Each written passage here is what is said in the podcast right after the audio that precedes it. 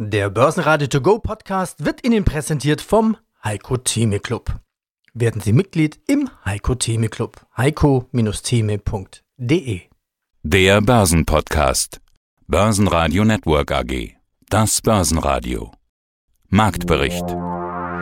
Im Studio Sebastian Leben, Peter Heinrich und Andreas Groß. Außerdem hören Sie die Vorstände von Vitruvia, Rainer Grabow, Syzygy, Erwin Greiner, FACC, Alles Starek, den IR-Chef von USU Software, Falk Sorge und den Investmentanalysten Healthcare, Andreas Scharf von Apo Asset Management zum Thema Männergesundheit. Sie hören Ausschnitte aus Börsenradio-Interviews. Ausführliche Interviews finden Sie auf börsenradio.de oder in der Börsenradio-App. Alles wurde heute von der neuen Bundesregierung überstrahlt. Auf allen Kanälen gab es kaum etwas anderes. Die Anleger nutzten diese Pause offenbar für Gewinnmitnahmen. Der DAX gab minus 0,8% ab auf 15.687 Punkte und konsolidiert damit etwas nach den Gewinnen der letzten Tage.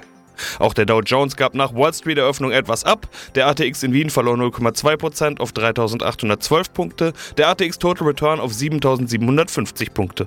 Stärkster Gewinner im DAX war erneut die Porsche Holding mit plus 3,5%, die weiterhin von den Plänen profitiert, dass VW seine Sportwagentochter Porsche an die Börse bringen könnte.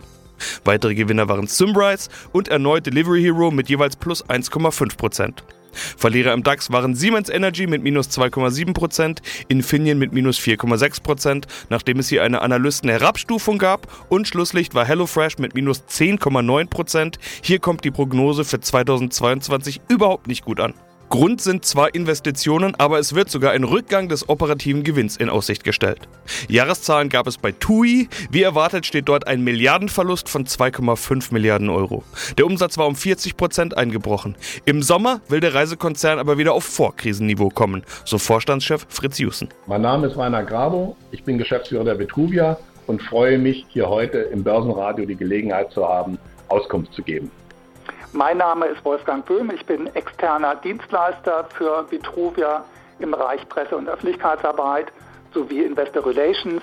Ich bin also sowas wie eine externe Pressestelle und wir wollen sie vorstellen. Es geht bei Ihnen um Medizintechnik. Das sind ja gleich zwei große Zukunftsthemen vereint. Das, was man gängigerweise neudeutsch Healthcare nennt, also alles um Gesundheit, Medizin, Demografie und so weiter. Und zum anderen das Thema Technologie, bei Ihnen unter anderem Robotik. Wir unterhalten uns ja gerade im Rahmen der MKK, der Münchner Kapitalmarktkonferenz. Da sitzen natürlich die Investoren und stellen genau die Fragen, die ich Ihnen auch stellen werde. Herr Grabo, vielleicht erstmal zu Ihnen. Wie groß ist das Investoreninteresse an diesem Thema? Das Investoreninteresse ist außerordentlich hoch zu diesem Thema. Wenn man sich vorstellt, dass gerade wir uns im Spannungsfeld aus Forschung, Entwicklung, Medizintechnik, Hygiene und Kosten bewegen, bekommt man Vorstellungen, dass eine ganze Reihe von Verfahren, von Teilnehmern notwendig sind, um dort Lösungen anzubieten, die die medizinischen Einrichtungen, sprich die Kliniken und Krankenhäusern, in die Lage versetzen, ihren Versorgungsauftrag auch zukünftig unter immer höherem Kostendruck gerecht zu werden. Deshalb sind Sie ja auch Mitte des Jahres an die Börse gegangen, weil das Interesse so groß ist. Ein Börsenneuling, also, das darf ich glaube ich zu dem Zeitpunkt noch sagen. Warum haben Sie diesen ja. Schritt gemacht? Wir haben diesen Schritt an die Börse gemacht, weil für uns ganz wesentlich die Entwicklung neuer Verfahren in der Aufbereitung hochkomplexer Medizinprodukte darunter die Instrumente der roboterassistierten Chirurgie als auch Medizinprodukte der Kardiologie im Vordergrund stehen. Die Entwicklung dieser neuen Verfahren für die hygienische Aufbereitung erfordert finanzielle Zuwendungen, die wir allein nicht stemmen können und deshalb unsere Entscheidung an die Börse zu gehen. Dazu muss gesagt werden, es war ein Listing, es war nicht mit einer Kapitalerhöhung verbunden. Das erklärt auch den bislang noch überschaubaren Kreis der Aktionäre. Herr Grabo hat eben gesagt, das Finanzierungsthema war der eine Grund, an die Börse zu gehen. Zum anderen versprechen wir uns auch ein wenig die Steigerung des Bekanntheitsgrades des Unternehmens auch die Steigerung des Aktionärskreises. Wenn Sie den gerade schon ansprechen, dann greife ich doch das gerne mal auf. Sie präsentieren immerhin auf einer Kapitalmarktkonferenz. Sind denn Kapitalmaßnahmen geplant in Zukunft, die auch den Streubesitz oder den Aktionärskreis vergrößern könnten? Da haben Sie einen Treffer gelandet. Genau das ist geplant. Im Augenblick peilen wir das erste Quartal kommenden Jahres an, also erstes Quartal 2022. Da geht es zum einen darum, die Finanzierung des Unternehmens sicherzustellen und zum anderen versprechen wir uns davon, den wirklichen Free Float, den Streubesitz dadurch zu vergrößern.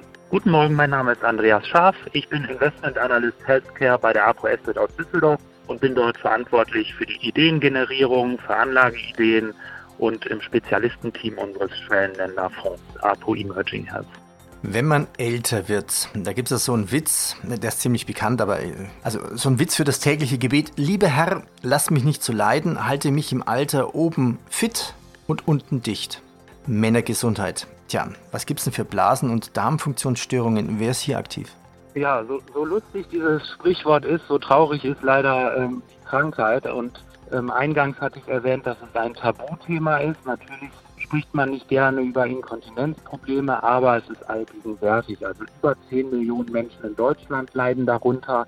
Und wenn man es nicht selber hat, kann man sich, glaube ich, gar nicht vorstellen, wie schwierig der Alltag sein kann, ja, wenn man eben Blasen- oder Enddarmprobleme hat. Und Axonics, auch ein amerikanisches Unternehmen, kann mit implantierbaren Geräten durch Neuromodulation, das sind so kleine Elektroschocks, eben die Blase stimulieren. Und so werden dann über die Nerven, fremdgesteuert natürlich, wird dann äh, sichergestellt, dass diese Probleme beim Wasserlassen zum Beispiel deutlich einfacher sind und diesen Menschen wird so geholfen. Das heißt, man hat so einen richtigen Schalter auf, zu, Wasser lassen und dicht halten? Ja, so ungefähr kann man sich das vorstellen. Aha. Gut, Viagra, ich glaube, da müssen wir nicht viel drüber sagen. War mal ein Blockbuster. Warum ist er jetzt kein Blockbuster mehr? Genau, es war mal ein Blockbuster. Mittlerweile ähm, sind die Umsätze gesunken, ganz einfach, weil es generisch geworden ist und es andere Nachahmerfirmen gibt, die das auch können. Aber es ist immer noch ja, ein großer Markt und das Produkt gibt es natürlich auch noch bedanke ich mich schon mal recht herzlich. Unser Thema Männergesundheit. Ja, warum ist der Markt für den Investor so attraktiv? Das haben wir jetzt von Ihnen ein bisschen gelernt. Wie lange gibt es denn Ihren Fonds schon? Wir haben mehrere Fonds. Unser Flaggschiff, das ist der APO Medical Opportunity, den gibt es tatsächlich schon seit 2005 und der investiert sehr breit in den Gesundheitsmarkt. Das sind die vier Subsektoren Pharma, Medizintechnik, Dienstleister und Biotech. Also man hat einen umfassenden eine umfassende Abdeckung des Gesundheitsmarktes und der ist insofern so interessant, als dass er strukturell höher wächst und eine geringere Konjunkturabhängigkeit hat. Das meint, wir haben etwa 5,9 Prozent Wachstum PA. Das ist eine Studie von Roland Berger und das Gesamtweltwirtschafts äh, liegt etwa bei 2,7 Prozent. Also der Gesundheitsmarkt wächst höher und hat dabei noch eine geringere Konjunkturabhängigkeit. Wir alle wissen, in der Krise ist der Autokauf aufzuschieben, aber es gibt einfach bestimmte Erkrankungen, deren Behandlung man eben nicht aufschieben kann. Das macht den Gesundheitsmarkt aus unserer Sicht sehr attraktiv.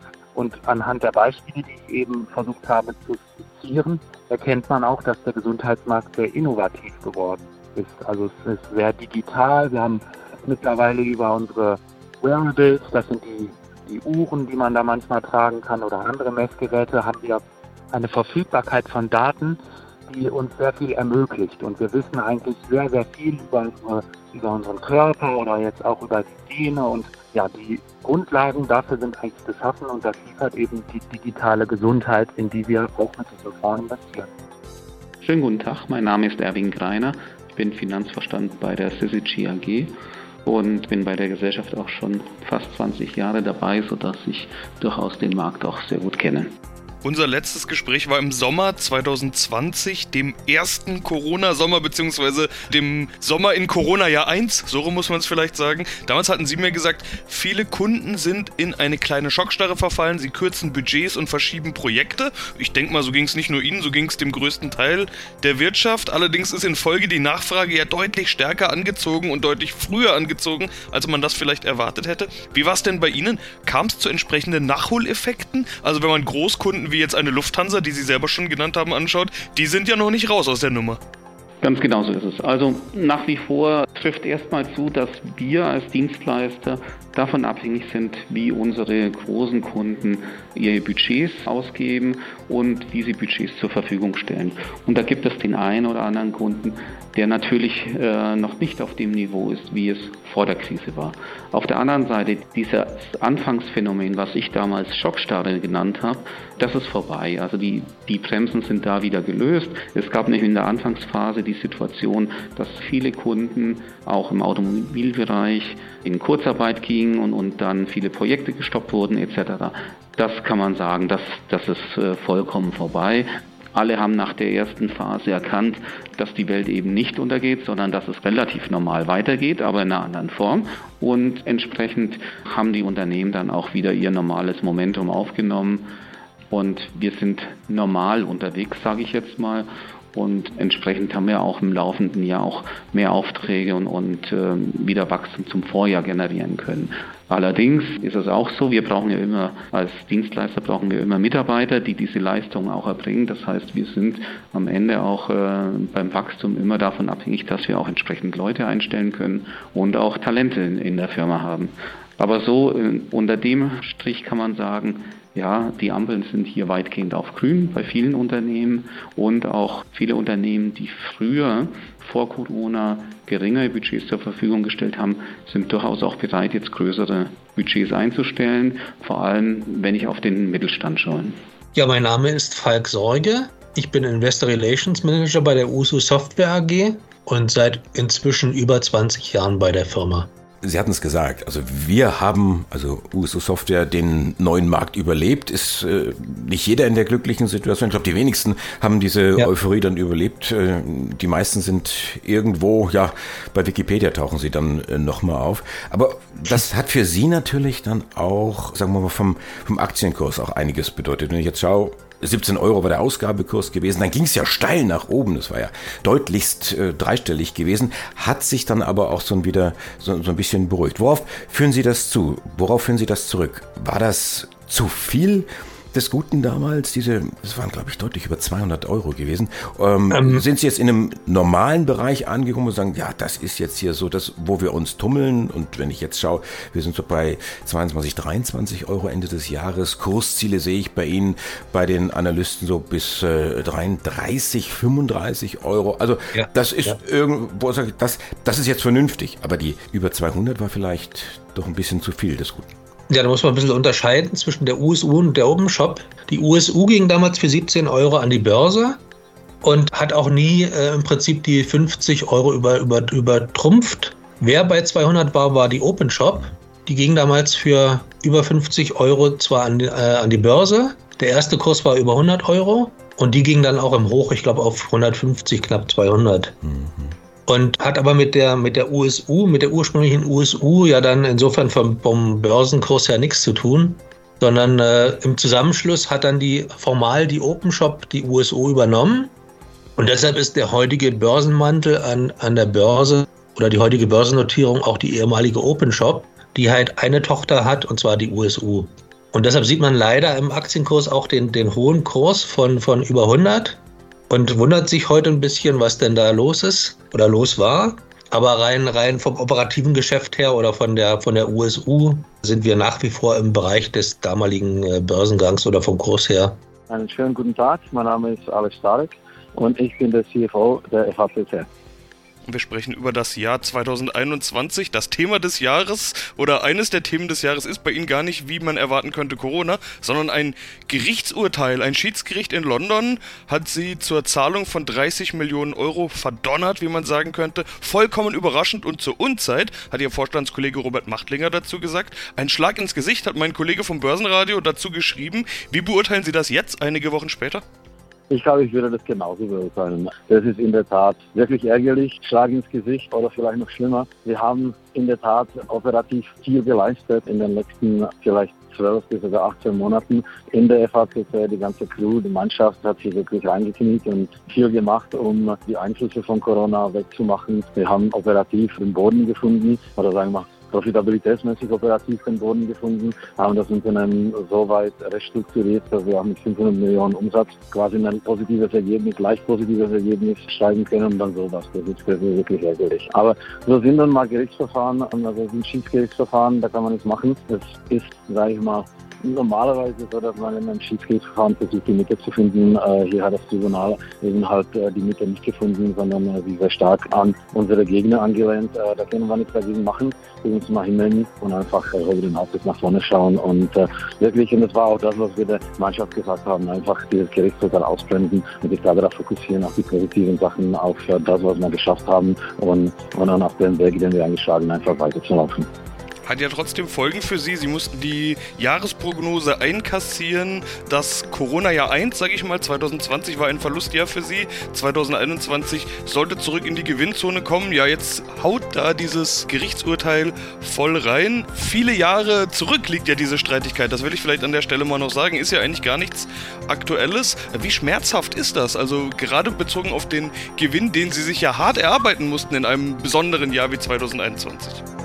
Ja, wie gesagt, es ist schmerzhaft, das ist, das, das ist richtig, aber da kann man wirklich, wirklich nichts machen. Ja. Ein Bekannter von mir hat irgendwann mal gesagt, don't worry about things you cannot change. Und das ist in der Tat sowas. Ja. Das ist eine Geschäftsbeziehung, die geht wirklich bis in 2008, 2009 zurück und dann, die hat sich halt nicht so entwickelt, wie wir uns das vorgestellt haben und daraus hat sich halt eben diese, diese, diese Gerechtigkeit entwickelt. Ja. Da kann man wirklich versuchen, ähm, so schnell wie möglich das Kapitel zuzuschlagen und nach vorne zu schauen.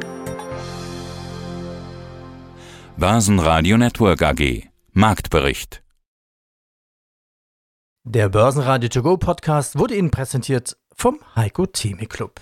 Werden Sie Mitglied im Heiko Theme Club. heiko-theme.de